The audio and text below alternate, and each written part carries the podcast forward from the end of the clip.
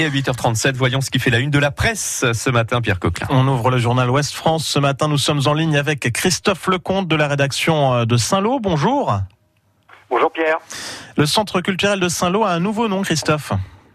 Oui, il y a une quinzaine de jours, on, a, fait une visite de chantier, hein, parce que la médiathèque de Saint-Lô est en chantier et réouvre ses portes au public le, samedi 4 mai.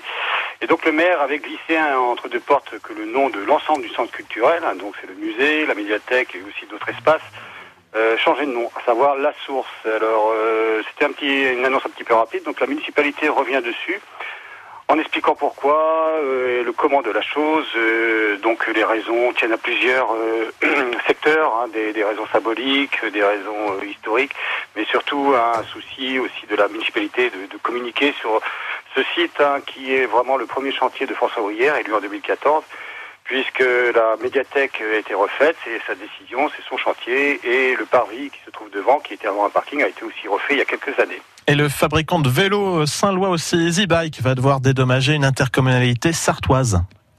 Oui, l'horizon s'assombrit un petit peu hein, pour EasyBike, l'entreprise de vélos électriques implantée à Saint-Lô depuis 5 ans maintenant, donc est fortement aidée financièrement par l'aglo.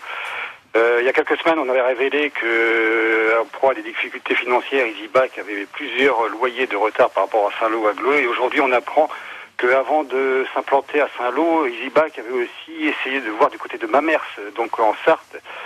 Euh, il se trouve qu'elle euh, ne s'était pas implantée à Mamers, elle avait choisi Saint-Lô, tant mieux pour, pour le Saint-Lois, mais que ça l'avait coûté des frais d'études à la collectivité locale sartoise qui du coup a demandé que EasyBac euh, rembourse ses frais d'études et euh, la collectivité sartoise a obtenu gain de cause auprès du tribunal administratif de Caen. De Nantes, pardon. Sujet à lire ce matin dans Ouest France. Merci Christophe Lecomte, bonne journée.